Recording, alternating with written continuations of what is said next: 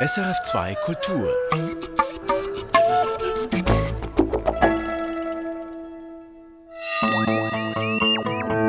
Wissenschaftsmagazin. Besser schlafen. Ein kleines Gerät der ETH Zürich zeigt interessante Resultate bei Versuchspersonen. Besser das Klima schützen. Eine neue Studie schätzt, dass die Menschheit für das 2-Grad-Reduktionsziel doch auf Kurs sei. Wir ordnen ein. Und das Human Brain Project. Groß war es angedacht, zu groß, wie sich dann gezeigt hat. Statt eines menschlichen Gehirns versucht man nun deshalb, ein Mäusegehirn im Computer zu simulieren. Das und mehr erwartet Sie im heutigen SRF Wissenschaftsmagazin. Durch die Sendung begleitet Sie Daniel Theiss. Ja, nachts tief und fest schlafen und am Morgen erholt und frisch aufwachen und in den Tag starten. Nicht jedem ist das vergönnt. Viele Menschen, vor allem ältere, leiden unter einem gestörten Schlaf. Ihre Tiefschlafphasen werden immer kürzer und flacher. Das ist zwar kein krankhafter Prozess, aber die Regeneration des Gehirns und des Gedächtnisses wird so erschwert. In der Schlafforschung versucht man daher, gezielt die so wichtigen Tiefschlafphasen zu verstärken. Mit Versuchspersonen im Schlaflabor ist das zum Teil schon gelungen. Und nun gibt es erstmals auch ein portables System, das Versuchspersonen in ihrem eigenen Bett für die Forschung ausprobieren. Darüber reden wir jetzt mit Anita von Mond. Du hast dich damit beschäftigt, Anita. Sag, wie sieht denn dieses Verfahren aus? Wie lässt sich der Tiefschlaf verbessern? Man misst dabei die Gehirnaktivität von verkabelten Versuchspersonen und zwar mit einem EEG, Elektroenzephalogramm. Das registriert die Gehirnaktivität beim Schlafen in Form von Wellen. Jetzt hier stehen die langsamen Hirnwellen im Zentrum, die charakteristisch sind für den Tiefschlaf, also eben für diese tiefen Schlafphasen, in denen man kaum aufzuwecken ist. Meist hat man mehrere Tiefschlafphasen, vor allem am Anfang der Nacht. Und was bei diesem neueren Forschungsansatz nun gemacht wird, man versucht, die langsamen Tiefschlafwellen des Gehirns durch feine Geräusche zu verstärken.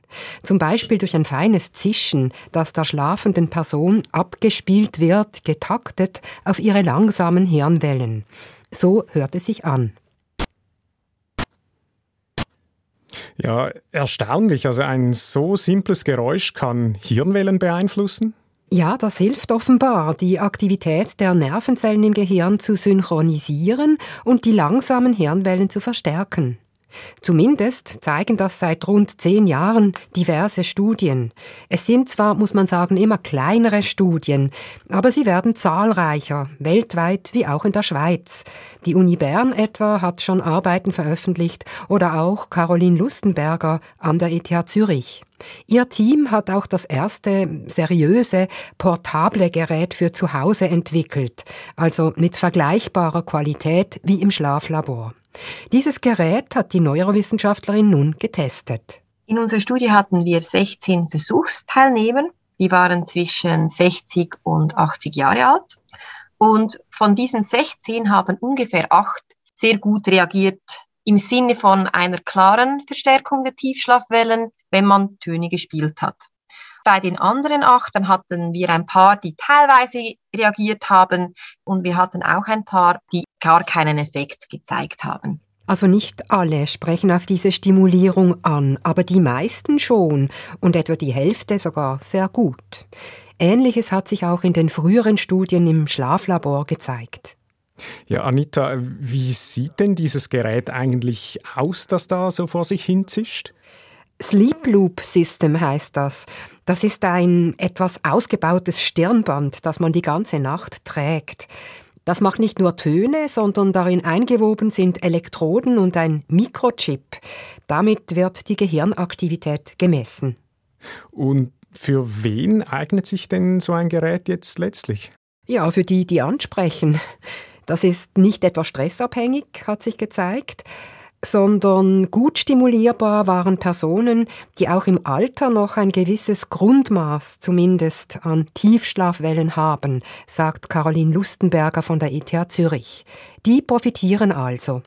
umgekehrt gilt, Personen, die nicht mehr so viel Tiefschlafwellen haben, bei denen ist die Stimulation auch nicht so effizient. Das wäre ja wohl auch gerade aber die Gruppe, die das am ehesten nötig hätte, oder? Ja, genau. Das wäre eigentlich die Hauptzielgruppe. Die wurde nicht erreicht. Oder vielleicht ja noch nicht. Das Verfahren, den Tiefschlaf mit Tönen zu stimulieren, das ist immer noch jung. Es gibt noch vieles zu klären, nur schon das Abspielen der Töne, ob man es bei jeder Tiefschlafwelle zischen lässt oder mit Abstand dazwischen, wie lang man das Zischen am besten wählt, das muss alles noch ausgetestet werden. Und dazu braucht es massiv mehr Daten von Versuchspersonen als heute. Daher ist das neue portable Gerät eben sehr interessant. Damit kann man auf einen Schlag viel mehr Patienten auch länger untersuchen als heute in den Schlaflabors. Ja, doch ein ziemlicher Aufwand das Ganze. Ähm, nützt denn das auch wirklich etwas? Also sagen wir eben die Gedächtnisleistung, verbessert die sich tatsächlich, wenn man eben die Tiefschlaf-Hirnwellen stimuliert? Ja, das scheint wirklich so zu sein. Das zeigen bisherige und laufende Studien. Zum Beispiel an der Uni Bern, Dort haben die Personen, die nachts eine Stimulation bekommen haben, am nächsten Morgen bei Gedächtnistests besser abgeschnitten als jene aus der Kontrollgruppe.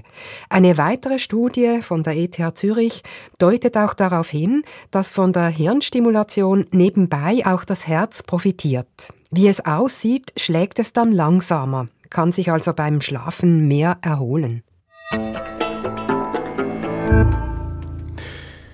Und jetzt reden wir mit Thomas Häusler über die Meldungen der Woche aus der Welt der Wissenschaft. Es geht ums 2-Grad-Ziel, das offenbar doch in Reichweite scheint, einen Besucher aus dem Weltall und um einen, gemäß Aussage von Thomas, sympathischen Vogel. Zuerst zum Klima. Anfang letzter Woche warnte der Weltklimarat, dass weltweit zu wenig gemacht wird, um die Klimaerwärmung zu bremsen. Doch nun gibt es eine weitere, aber deutlich positivere Einschätzung dazu im Fachmagazin Nature. Eine Studie, die sagt, zum allerersten Mal überhaupt sei das berühmte 2-Grad-Ziel des Pariser Klimaabkommens in Reichweite gerückt. Thomas, 2 Grad Reduktion, ja oder nein? Weltklimarat versus neue Studie. Wie passt das zusammen? Da müssen wir uns die beiden Studien äh, ein bisschen genau anschauen. Also für seine großen Berichte beurteilt der Weltklimarat sehr viele Studien über einen längeren Zeitraum zusammen. Und das ergibt ein umfassendes und sehr detailliertes Bild, aber es deckt eben nicht die allerneuesten Trends ab. Die neue Studie hat sich aber genau diese Trends angeschaut. Sie hat die allerneuesten Maßnahmen und Versprechen ausgewertet, die die Länder bis zum Ende der letzten UNO-Klimakonferenz im November in Glasgow abgegeben haben. Und dabei kam eben heraus, wenn man den allerletzten Zipfel aller dieser Versprechen berücksichtigt, einrechnet, dann scheint es zum allerersten Mal möglich, dass wir bis Ende dieses Jahrhunderts die Klimaerwärmung knapp unter zwei Grad stoppen könnten. Aber also schon in dem Fall eine positive Nachricht jetzt. Mm, ja, also es ist eine positive Nachricht, allerdings mit großen Wenn und Abers. Das sagt auch einer ihrer Autoren, Malte Mainshausen von der australischen University of Melbourne. Is our study a good news story? Yes and no. Yes, because for the first time we can possibly keep warming below a symbolic two degree mark. That assumes, of course, that countries follow through with the promises also er nennt hier ein wichtiges Aber, damit es eben klappt, müssen alle Länder wirklich alles, alles umsetzen, was sie versprochen haben.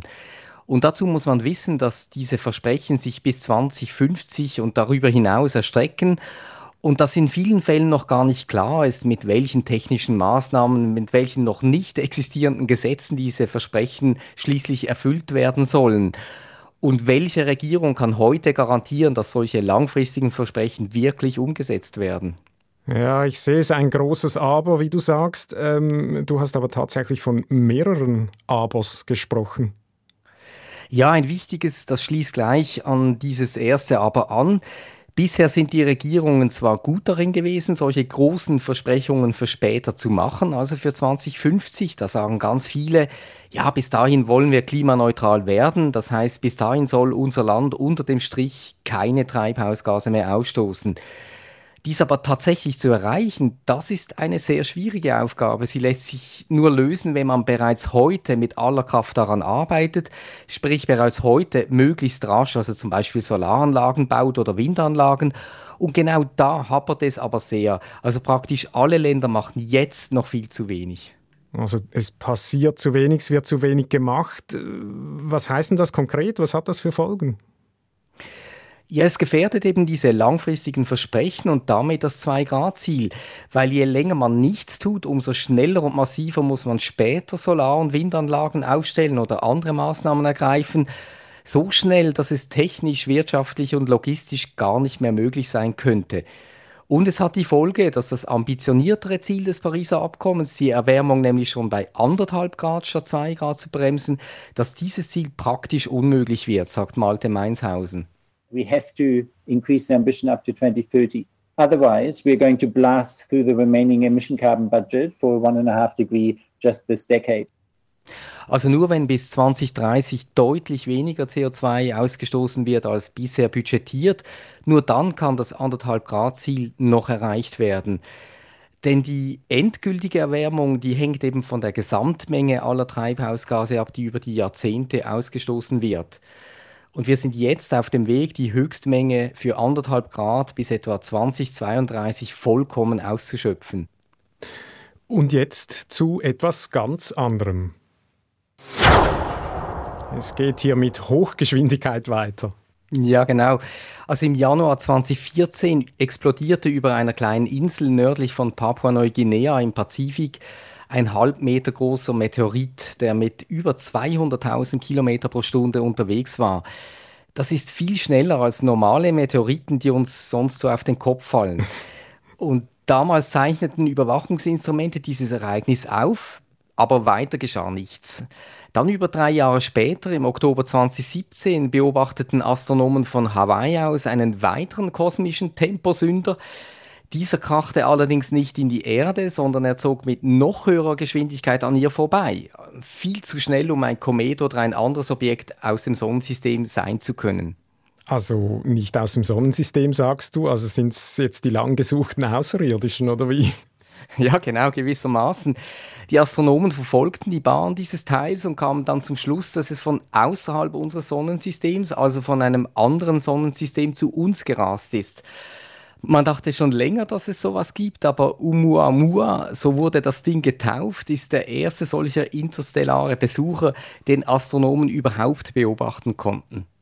Ja, eben, aber äh, du sagst es, sonst sind ja Meteoriten und Kometen, die sind ja aus unserem eigenen Sonnensystem.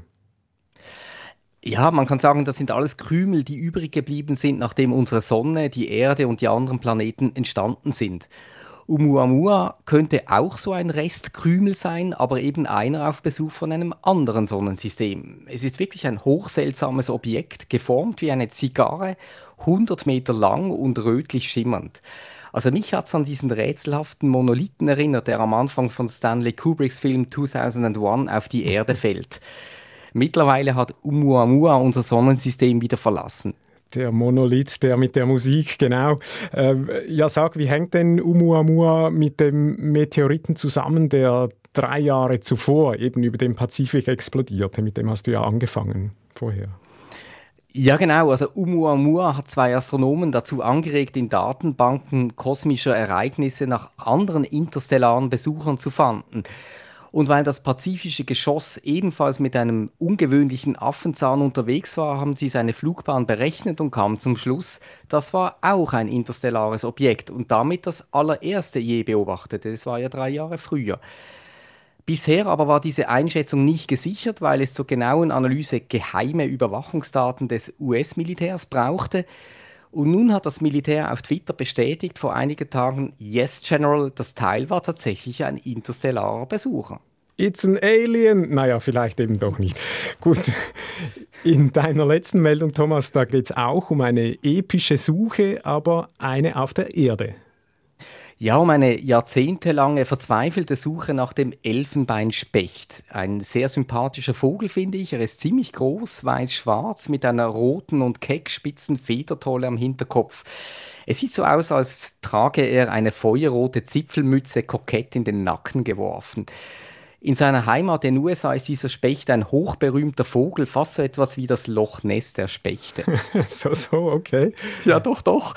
Der Elfenbeinspecht oder Ivory-Billed Woodpecker, der war im Südosten der USA einst weit verbreitet, aber im 19. Jahrhundert schon wurde er wegen der Abholzung seiner Wälder immer seltener. Und weil dann verarmte und hungrige Menschen noch mit Gewehren Jagd auf ihn gemacht haben, äh, wurde er wirklich immer seltener. 1944 hat man ihn das letzte Mal dann offiziell gesichtet. Und 1935 gelang die einzige gesicherte Tonaufnahme, die wir haben.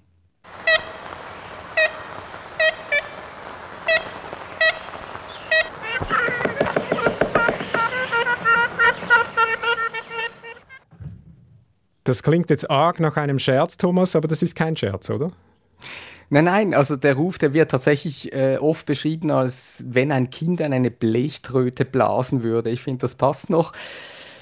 Wie dem auch sei, seit der letzten Sichtung 1944 sucht eine Expedition nach der anderen nach dem geheimnisvollen Specht.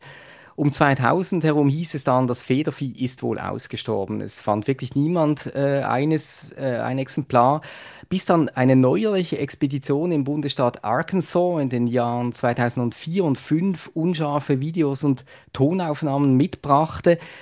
Und die Experten sagten dann, es gibt ihn doch. Und sie haben das dann sogar publiziert im Fachmagazin Science. Doch auch diese Sichtung war von Anfang an umstritten und niemand konnte den Elfenbeinspecht anschließend Arkansas nochmal sehen. Ja, gibt es jetzt den noch, den armen Elfenbeinspecht? Ja, das ist natürlich genau die Frage. Also letztes Jahr wurde dann offiziell als ausgestorben erklärt, weil man jede Hoffnung verloren hatte. Aber jetzt? Ja, jetzt also doch wieder. Ja, Loch Ness eben. Also diesmal wollen ihn Ornithologen in den unzugänglichen, sumpfigen Wäldern Louisianas entdeckt haben. Aber mal sehen, also diese Bilder, die man da sieht, die sie vom Elfenbeinspecht mitgebracht haben, die sind ziemlich nebelverhangen und körnig, wie manche dieser Aufnahmen vom Loch Ness. Der Zeitung Guardian sagte einer der Forscher, der Specht, der sei eben super scheu. Für Ornithologen sei es Wahnsinn, wenn man in diesen Vogel wirklich dann aufspüren könne und sehen könne. Sie seien wirklich endlos fasziniert davon. Den Vogel interessiere das aber natürlich nicht die Bohne. Im Gegenteil, weil er so intensiv gejagt worden sei, hasse er Menschen und verstecke sich meisterhaft. Außer er muss eben tröten.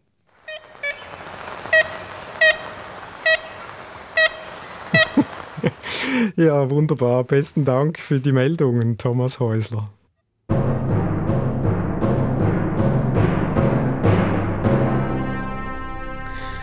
Und jetzt zu einem Projekt, das einst mit Pauken und Trompeten angekündigt wurde. Der Plan war ehrgeizig, vielleicht fast schon vergleichbar wie der Flug zum Mond damals. Die Idee war, nichts Geringeres als das menschliche Gehirn nachzubauen, als Simulation in einem riesigen Computer. Eine Milliarde Euro kostete das Human Brain Project, ein sogenanntes Flagship-Projekt der EU, von denen es nur eine Handvoll gibt. Das Human Brain Project schien aber nicht nur sehr ambitioniert, es sorgte auch praktisch von Beginn weg für Ärger. Ausgeprägte Persönlichkeiten wie Henry Markram hatten ihren Anteil daran, aber auch die Komplexität des ganzen Unterfangens, die man deutlich unterschätzt hatte.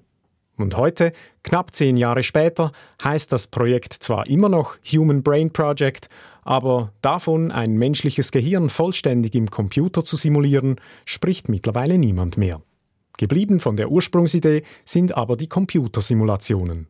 Michael Lange hat nachgefragt, wie weit man denn jetzt mit dem Nachbauen des Denkens gekommen ist. Aushängeschild für das Human Brain Project war anfangs der Hirnforscher Henry Markram von der Eidgenössischen Technischen Hochschule Lausanne. Im Mittelpunkt stand eine große Vision. Our mission is to build a detailed, realistic computer model of the human brain. Unsere Mission ist ein detailliertes, realistisches Computermodell des menschlichen Gehirns zu bauen, so Markram. Damit sorgte er von Anfang an für Widerspruch. Das Ziel sei zu hoch angesetzt und Henry Markram stelle seine eigene Forschung zu sehr in den Vordergrund. Die Projektteilnehmer wünschten sich mehr interdisziplinäre Zusammenarbeit statt einer One-Man-Show. Henry Markram trat deshalb zurück in die zweite Reihe und die Teilprojekte erhielten mehr Aufmerksamkeit. Die Zielrichtung aber blieb erhalten, die Verbindung von Hirnforschung und Computertechnologie. Ein ganz großes Problem ist die riesige Komplexität der Daten. Erläutert Katrin Ammunds, seit 2016 wissenschaftliche Leiterin des Human Brain Projects.